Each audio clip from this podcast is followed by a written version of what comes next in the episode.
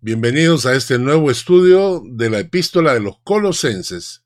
El día de hoy estudiaremos el capítulo 1 desde el versículo 15 hasta el versículo 19.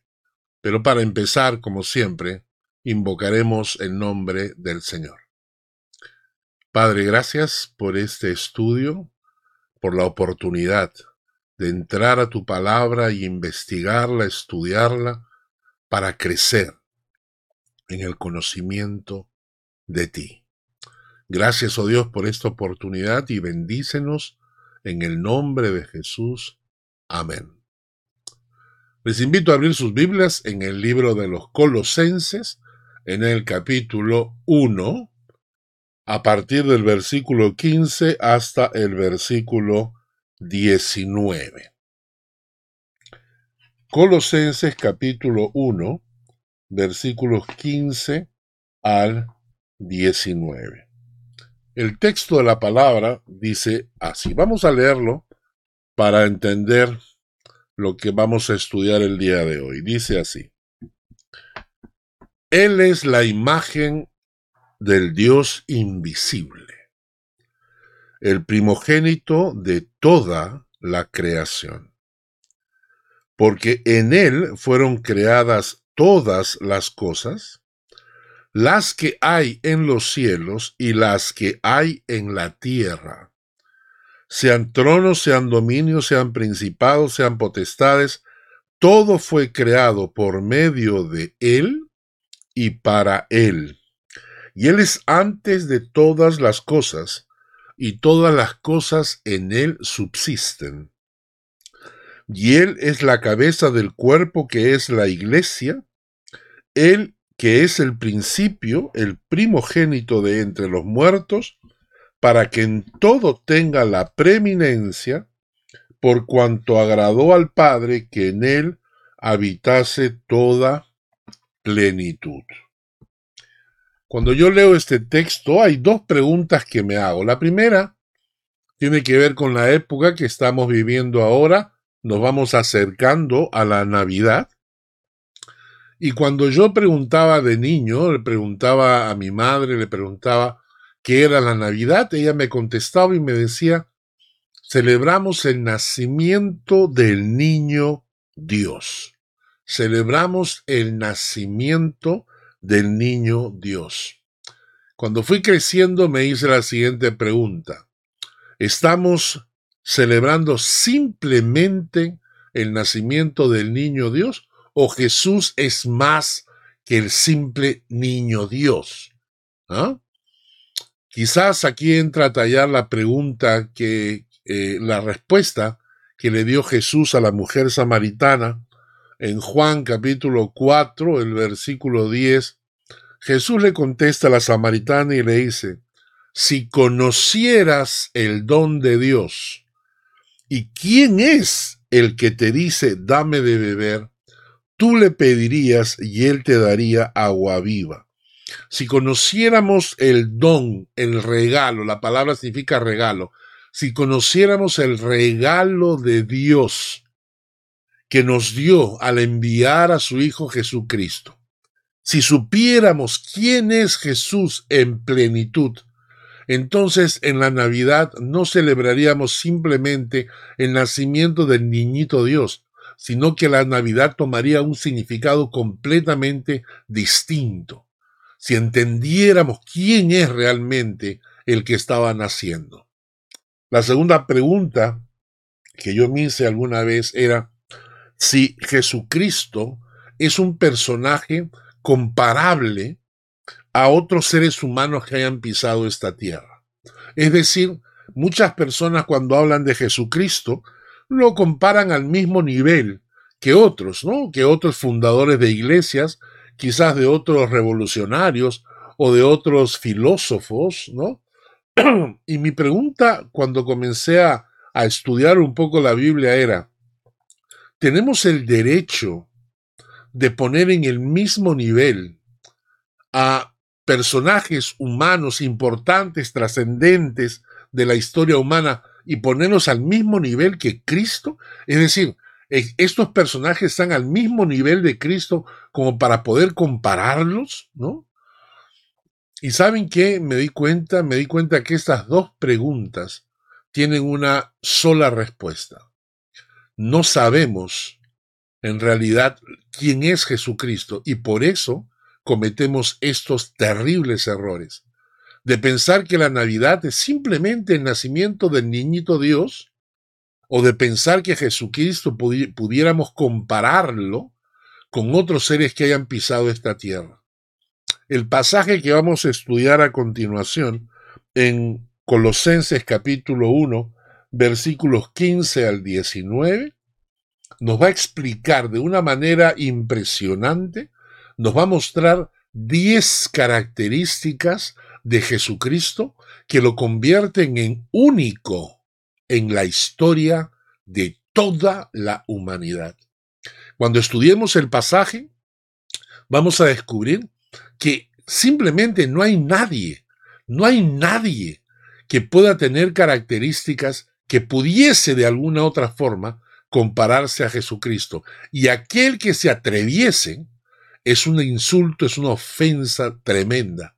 Es el pasaje que vamos a estudiar, pero antes quiero leerles una, carta que alguien escribió hace un tiempo atrás. Y la carta se llama Una vida solitaria. Y dice así, nació en un pequeño pueblo insignificante, hijo de una mujer humilde, y creció en otro poblado sin importancia en donde trabajó como carpintero hasta que cumplió 30 años. Y entonces, en los siguientes tres años, se convirtió en un predicador errante. Nunca escribió un libro. No tuvo familia para sí. Jamás asistió a la universidad y nunca visitó una gran ciudad nunca viajó más de 320 kilómetros desde su lugar de nacimiento. Jamás realizó ninguna de las cosas que normalmente asociamos con grandeza. No tenía credenciales más que él mismo. Y en la hora de mayor peligro sus amigos lo abandonaron, y uno lo negó y el otro lo traicionó, y tenía solo treinta y tres años cuando la opinión pública se volvió en su contra. Fue entregado a sus enemigos y tuvo que soportar la burla de un juicio. Fue llevado y clavado en una cruz en medio de dos ladrones. Sus ejecutores, mientras él moría, apostaban por su túnica, la única posesión que tuvo en la tierra. Y cuando murió, fue sepultado en una tumba prestada. Veinte siglos han pasado y hoy Él es la figura central de la raza humana y el líder del progreso de la humanidad. Es el hombre del cual se habla más en el mundo entero. Es el personaje del cual se ha escrito más que de cualquier ser humano que haya pisado esta tierra se han levantado grandes gobiernos, líderes, presidentes, se han construido grandes flotas marinas, ejércitos, aviones de todos los tipos. Se han llevado a cabo grandes rebeliones, guerras y revoluciones. Pero todo esto no ha influido en la humanidad tanto como la vida y las enseñanzas de este personaje sus tres años de vida predicando siguen clavados en la mente de cada ser humano. Su fecha de nacimiento partió la historia en dos. Él cambió el destino del mundo. Y todos los ejércitos que han marchado, todos los parlamentos que se han reunido, y todos los reyes que han reinado puestos juntos, no han podido afectar la vida del hombre en la tierra tanto como esta vida solitaria. Su nombre, Jesús de Nazaret. Y cuando yo era joven, cantábamos una canción que realmente tocó mi corazón y me habló mucho. Y la canción dice así, yo sé que tú moriste, pero tanto hablan de ti que aún en las canciones siempre retornas a mí. Si estás en el pasado, vive tu generación y déjame tranquilo y a mi antojo, por favor. Esta canción la escribió un muchacho que estaba metido en drogas y que cuando se cruzaron en el camino de él y le dieron unos folletos acerca de Jesucristo, él no pudo dejar de pensar en Cristo. Por eso escribe, si estás en el pasado, vive tu generación y déjame tranquilo y a mi antojo, por favor. La letra continúa y dice, te ponen en guerrillas y te ponen en la paz y todo lo que dijiste se repite más y más. Los Beatles pretendieron ser más famosos que tú. Hoy poco se habla de ellos, pero mucho de Jesús. Efectivamente, los Beatles en algún momento de sus vidas dijeron que eran más famosos que Jesucristo. Y ahí empezó su debacle. El coro dice, Jesucristo, ¿qué tienes que ver conmigo? ¿Por qué no te alejas, por favor, de mi destino? Pero Cristo, yo sé que te necesito. Ven hoy a mi encuentro y dale sentido a mi camino. La cámara de gases a nadie inmortalizó, ¿Por qué es famosa entonces la cruz que te mató? De todos los poetas y filósofos de hoy, ninguno dijo cosas como tú sobre el amor. De todos los famosos que murieron como tú, murieron y están muertos. ¿Y por qué no mueres tú? ¿Por qué los calendarios te recuerdan sin querer y el centro de la historia fue tu hora de nacer? ¿Por qué si eres tan grande te preocupas tú por mí? Mi vida está tan sucia que no te merece a ti. Por todas estas cosas, o tú fuiste un impostor, o verdaderamente eres el Hijo de Dios. Jesucristo, ¿qué tienes que ver conmigo? ¿Por qué no te alejas, por favor, de mi destino? Pero Cristo, yo sé que te necesito Ven hoy a mi encuentro y da sentido a mi camino. Qué preciosa esta canción. La cantamos hace muchos años atrás. Lo que a mí más me impactó es esa frase que dice, eh, la cámara de gases a nadie inmortalizó. ¿Y por qué es famosa entonces la cruz que te mató? Jesucristo, el personaje más importante de la historia de la humanidad. Y ahora sí, nos vamos a Colosenses al capítulo 1, versículos 15 al 19. Y vamos a descubrir acá 10 afirmaciones sobre Cristo que lo colocan por encima de cualquier ser humano que haya pisado esta tierra. 10 afirmaciones. Vamos a leer juntos. Colosenses capítulo 1, versículos 15 al 19. Y tomen nota para que vean cómo se hace un análisis gramatical de un texto. Empezamos. Él es la imagen del Dios invisible. Primera característica. Él es la imagen del Dios invisible. Segunda característica. Es el primogénito de toda la creación. Tercera característica. En él fueron creadas todas las cosas, las que hay en los cielos, las que hay en la tierra, visibles, invisibles, sean tronos, sean dominios, sean principados, sean potestades. Todo fue creado por medio de él y para él. Esa es la cuarta afirmación. Todo fue creado por medio de él y para él. Quinta afirmación y Él es antes de todas las cosas. Sexta afirmación, y todas las cosas en Él subsisten. Séptima afirmación, Él es la cabeza del cuerpo que es la iglesia. Octava afirmación. Él, que es el principio. Novena afirmación. Él es el primogénito de entre los muertos. Décima afirmación. Para que tenga, para que en todo tenga la preeminencia, por cuanto agradó al Padre que en él habitase toda la plenitud. A Dios le plació que en él habitase toda la plenitud. Diez características que vamos a tratar de analizar una por una. Recuerden lo que hemos dicho. Las dos preguntas iniciales. ¿Celebramos en Navidad solamente el nacimiento del niñito Dios? Y la segunda pregunta, ¿podemos comparar a Jesucristo con cualquier otro hombre que haya pisado esta tierra?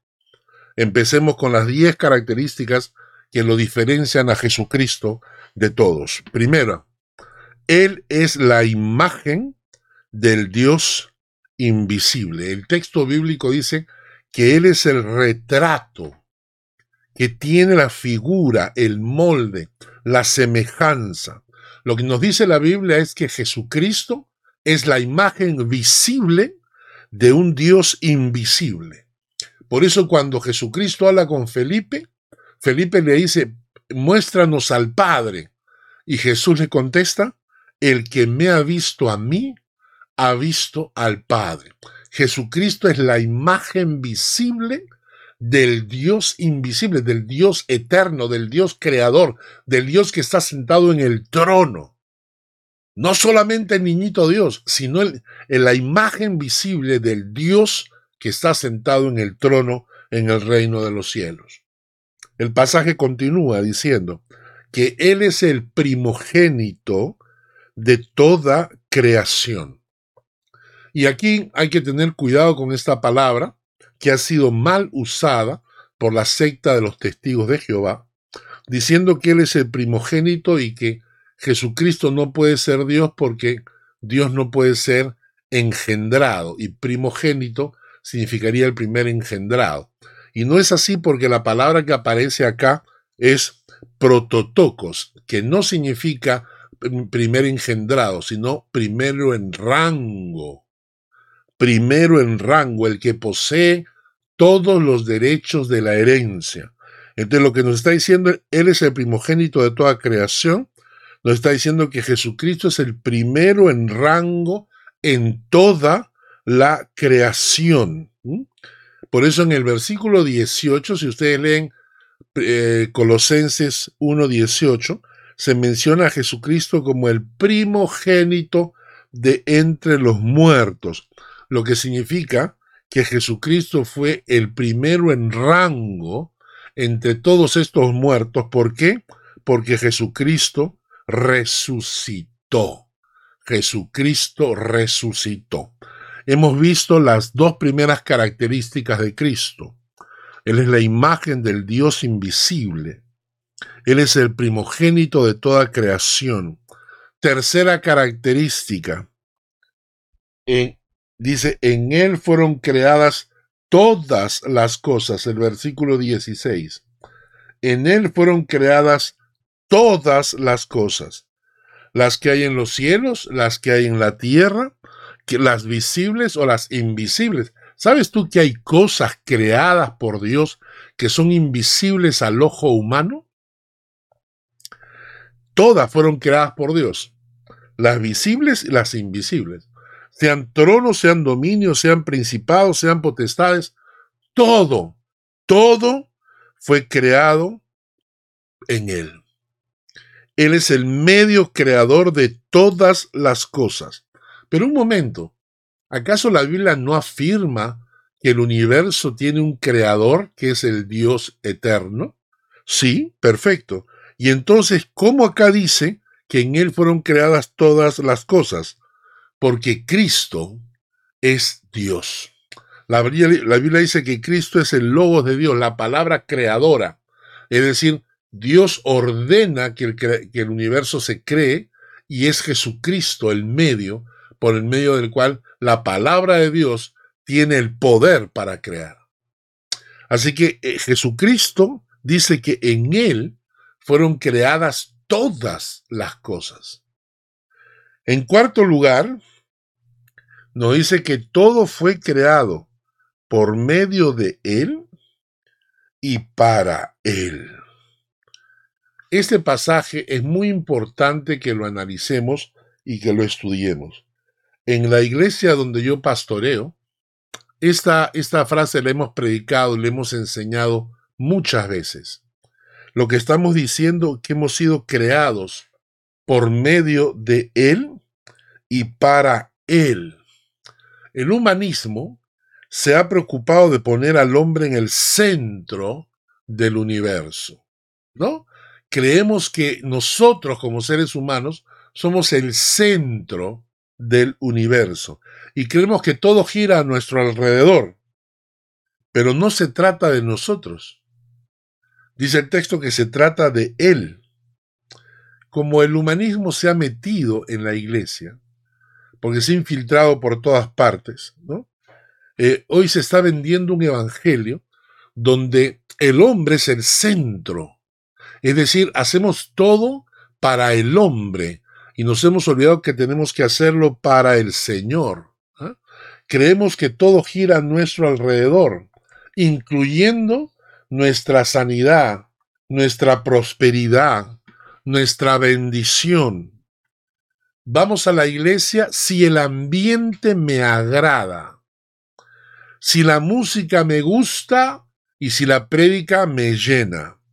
Y entonces inmediatamente decimos que si no es así, me busco otra iglesia. En ese sentido, ¿quién es el centro del Evangelio? Tú, no Jesucristo. E interesante es cuando vamos a la iglesia, por ejemplo, decimos que vamos a iglesia para adorarlo. Pero mucha gente llega para la hora de la prédica se pierden la alabanza porque no les interesa la alabanza, lo único que les interesa es llegar y escuchar una prédica, porque ellos van no con una actitud de adoración, sino con una actitud diciendo yo soy el centro, lo que me gusta está bien, lo que me satisface está bien, y lo que no me gusta y no me satisface, no, y me voy. Entonces, todo ha sido hecho por Él y para Él. Todo ha sido hecho por Él y para Él. Y aquí quiero recordarles algo, hermanos. El universo es tan grande. ¿Por qué Dios crearía, un universo tan grande a donde ningún ser humano podrá llegar nunca? Con las mejores naves espaciales, el ser humano no podrá llegar nunca a los rincones del universo porque el universo no fue creado para nosotros, sino para Él. ¿Entendemos? ¿Por qué hay animales tan preciosos en la profundidad del mar que los seres humanos no podemos ver porque no llegamos a esa profundidad? Porque no fueron creados para nosotros, fueron creados para Él. Así que cuando yo voy a la iglesia, yo voy para adorarlo a Él desde el momento en que llego a la iglesia, tomo una actitud de oración y de adoración. Yo no voy a la iglesia a encontrarme con mis amiguitos. Yo no voy a la iglesia para escuchar la prédica. Yo voy a la iglesia para adorarlo a Él. Y entonces empiezo llegando con una actitud de adoración. Por eso para mí es importante el tiempo de la alabanza, porque es un tiempo de adoración porque lo hacemos para Él. Luego cuando viene la prédica me concentro en la palabra de Dios porque estoy adorando a Dios. Cuando me concentro en la palabra de Dios estoy adorando a Dios.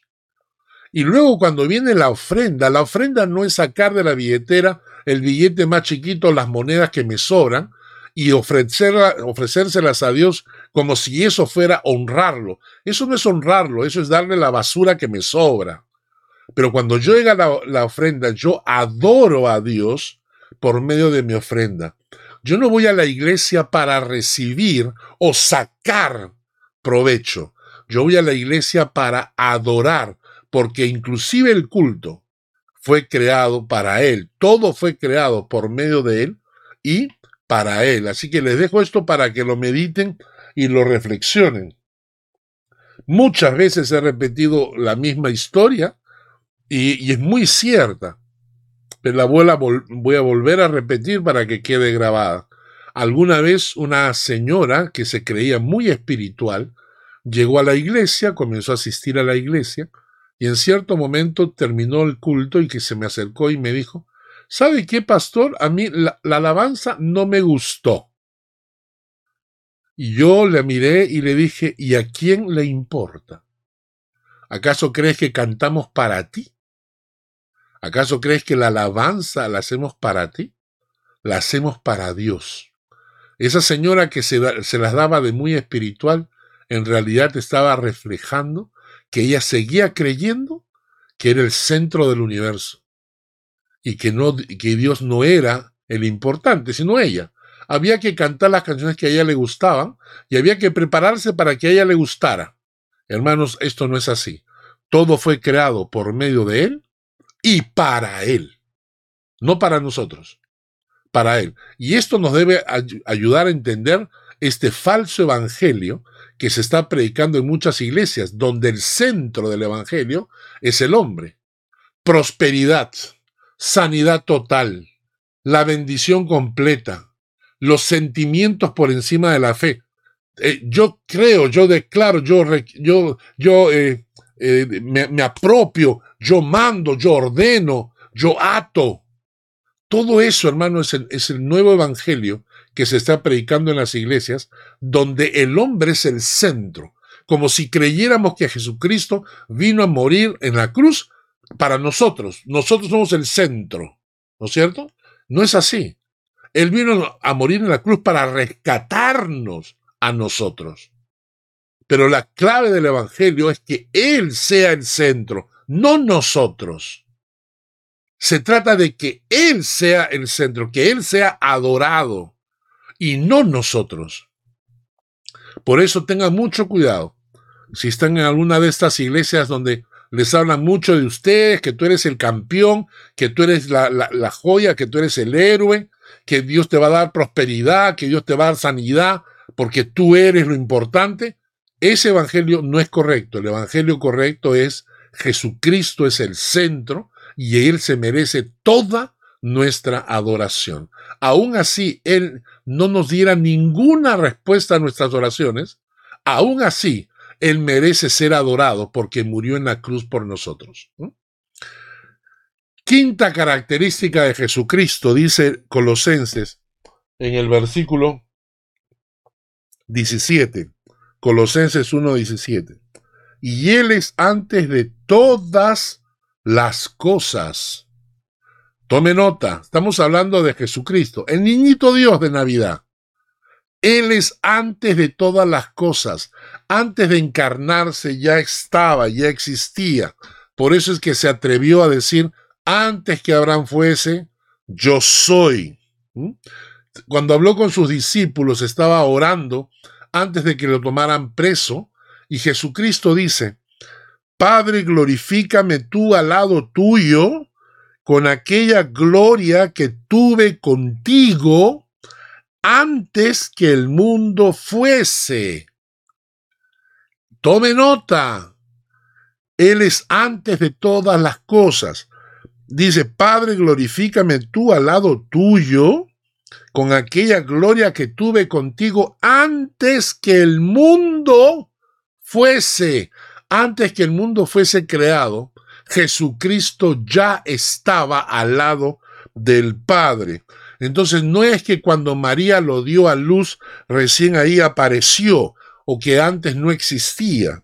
Él estaba desde antes de la fundación del mundo. Usted en Navidad no está celebrando el nacimiento del niñito Dios, usted está celebrando la encarnación del Dios eterno Hijo que estaba con el Padre desde antes de la fundación del mundo.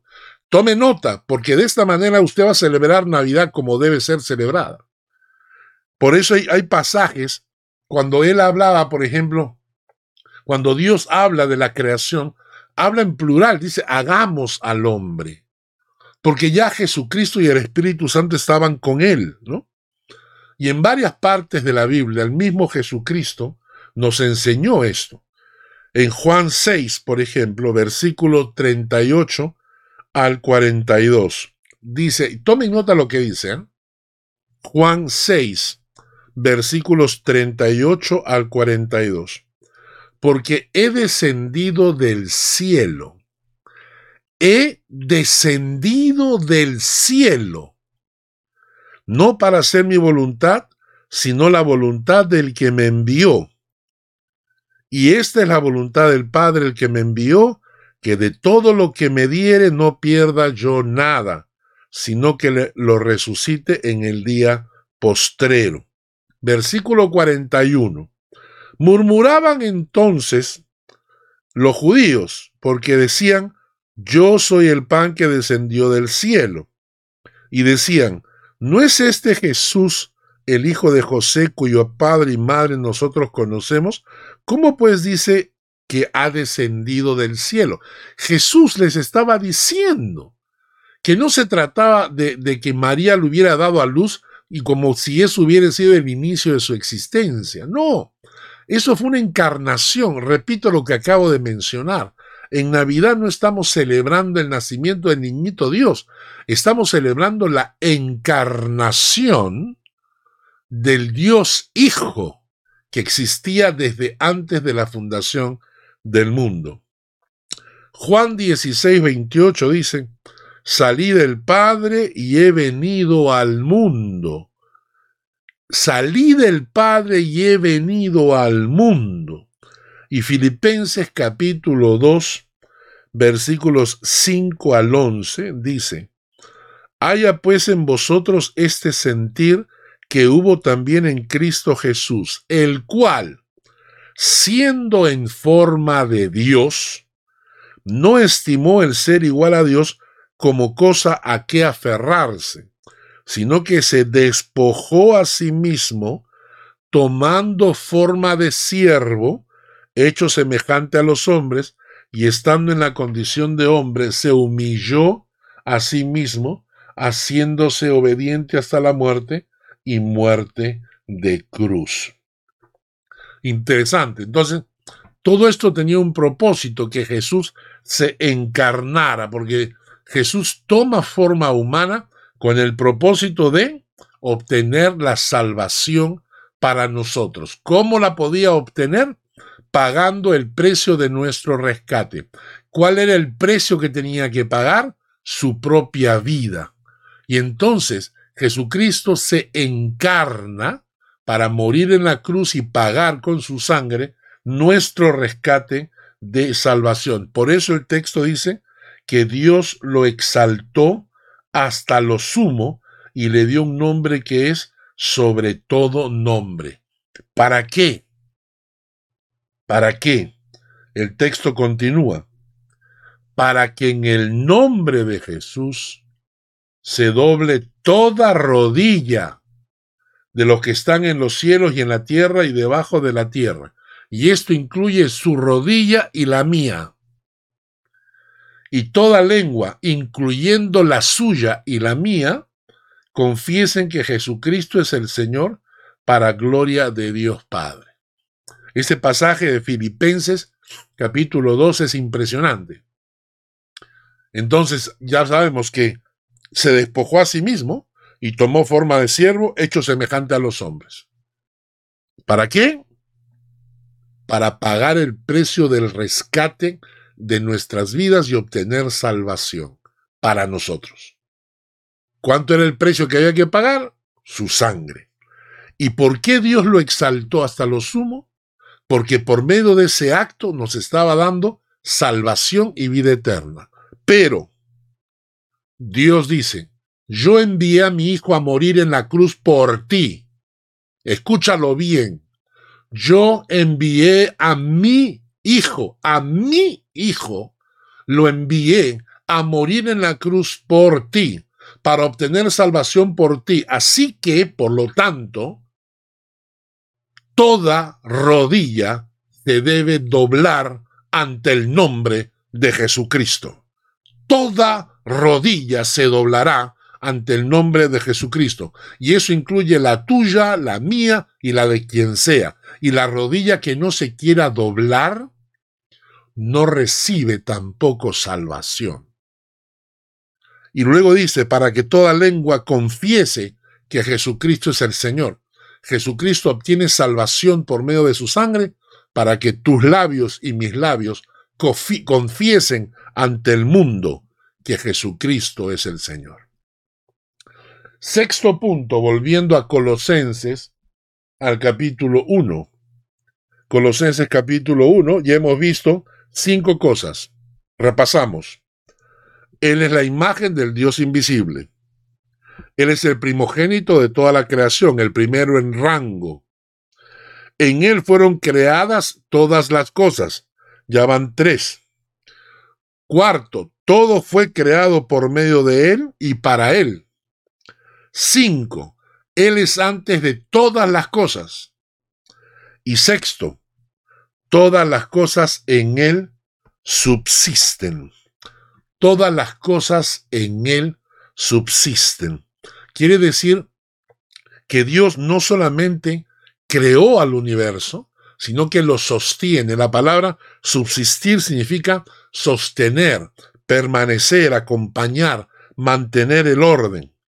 Por eso es que nosotros somos teístas con T de tambor y no deístas con D de dedo. ¿Cuál es la diferencia? El deísta con D de dedo, deísta, son personas que creen que Dios creó algo y luego dejó que evolucionara solito. Dejó al mundo y dejó que el mundo tomara su propio rumbo. Esos son los deístas, ¿no? Los deístas no creen que Dios está interviniendo en el universo ahora. Los deístas creen que Dios hizo una creación inicial y luego dejó que el universo avanzara solo. Pero los teístas con T de tambor, nosotros, los teístas, creemos en un Dios viviente, creador del universo, pero también sustentador, porque interviene en el curso del mundo. Y además es un Dios personal, porque se relaciona con nosotros. Y entonces dice el texto que Cristo es justamente el medio por el cual el universo subsiste. No solamente es el creador, pero del universo subsiste.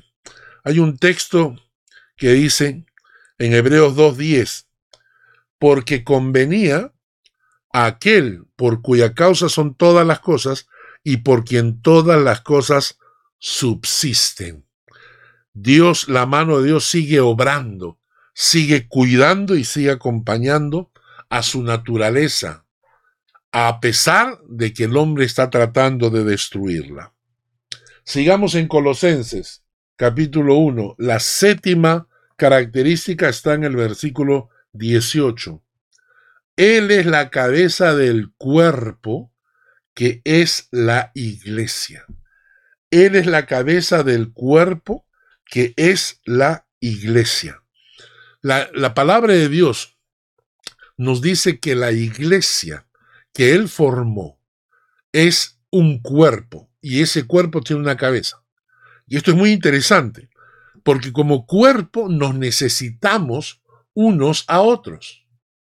Les voy a leer un pasaje en Romanos capítulo 12, versículos 4 al 5. Dice, porque de la manera que en un cuerpo tenemos muchos miembros, pero, pero no todos los miembros tienen la misma función, así nosotros siendo muchos, somos un cuerpo en Cristo y todos miembros los unos de los otros. O sea, si realmente eres parte del cuerpo de Cristo, escúchenme bien por favor esto.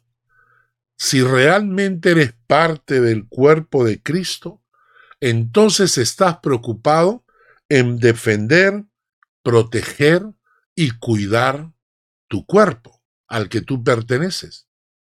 Cuando una persona me dice que él no tiene iglesia, me está diciendo que él no tiene, que él no pertenece al cuerpo de Cristo. Porque si él no tiene iglesia, no tiene cuerpo. Si no tiene cuerpo, no pertenece, pues. Cuando yo veo creyentes que, creen que pueden llevar su vida fuera de una iglesia, eso es una aberración, porque la palabra de Dios dice que eh, somos un cuerpo. Y como cuerpo yo tengo que cuidar, sostener, ayudar, a mi, iglesia, porque es el cuerpo de Cristo que Él dejó sembrado en esta tierra. ¿no? Por eso en Efesios dice, capítulo 4, Efesios 4, 15 al 16 dice, sino que siguiendo la verdad en amor, crezcamos en todo en aquel que es la cabeza, y esto es Cristo, de quien el, todo el cuerpo, de quien todo el cuerpo, bien concertado y unido entre sí por todas las coyunturas que se ayudan mutuamente, según la actividad propia de cada miembro, recibe su crecimiento para ir edificándose en amor. Cristo es la cabeza de un cuerpo, el cuerpo se llama iglesia. Si tú tienes, si tú eres hijo de Dios, perteneces al cuerpo de Cristo. Entonces tienes una responsabilidad con ese cuerpo en el cual Dios te ha injertado. Y, la cabeza de la iglesia siempre es solamente el Señor Jesucristo. Volvamos a Colosenses capítulo 1 y veamos la octava característica de Cristo. En el versículo 18 dice, y Él es la cabeza del cuerpo que es la iglesia. Él, que es el principio. Impresionante esto. Está diciendo que Jesucristo es el principio de todas las cosas, el inicio de todo, el origen de todo. Textos bíblicos. Apocalipsis 1.8 dice Jesucristo, yo soy el alfa y la omega, el principio y el fin, dice el Señor, el que es y que era y que ha de venir, el Todopoderoso. Apocalipsis 3:14. Escribe al ángel de la iglesia en la Odisea, he aquí el amén, el testigo fiel y verdadero, el principio de la creación de Dios. Apocalipsis 21, versículos 6 al 8. Y me dijo, hecho está, yo soy el alfa y la omega, el principio y el fin.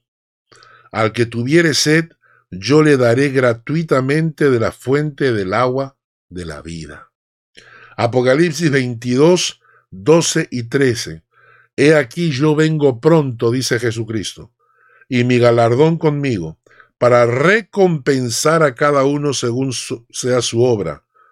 Yo soy el alfa y la omega, el principio, el fin, el primero y el último. Entonces, cuando celebro Navidad, no estoy celebrando solamente el nacimiento del niñito Dios. Estoy hablando del que es el principio de la creación. Ahora, lo que hemos visto hasta ahora, ¿es Jesucristo comparable a cualquier ser humano que haya pisado esta tierra? ¿Ah? ¿Es comparable? Novena característica, Colosenses 1, versículo 18 y Él es la cabeza del cuerpo que es la iglesia. Él, que es el principio, muy bien, y ahora nos dice, el primogénito de entre los muertos. Ya les explicaba que esta palabra primogénito significa el primero en rango. El primero en rango. Él, que es el primogénito de entre los muertos. Pero ¿de qué está hablando?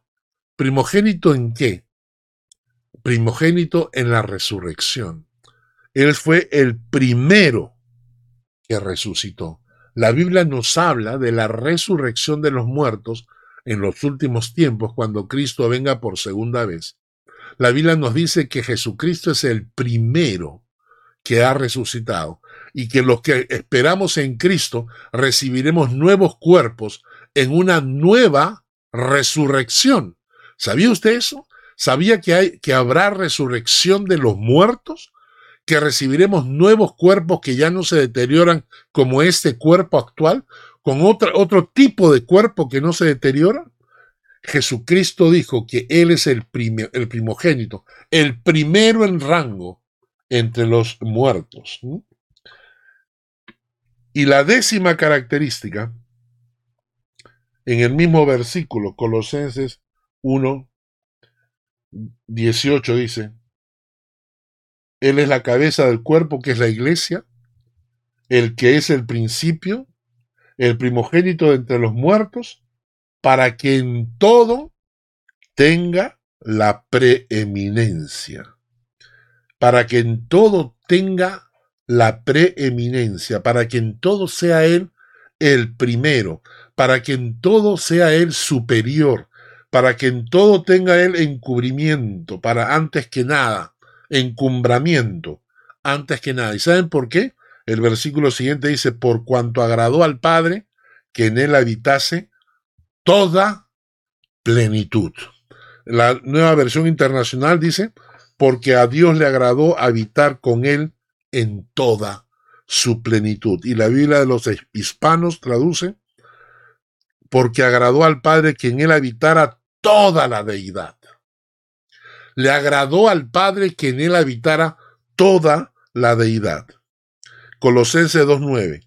En él habita toda la plenitud de la deidad.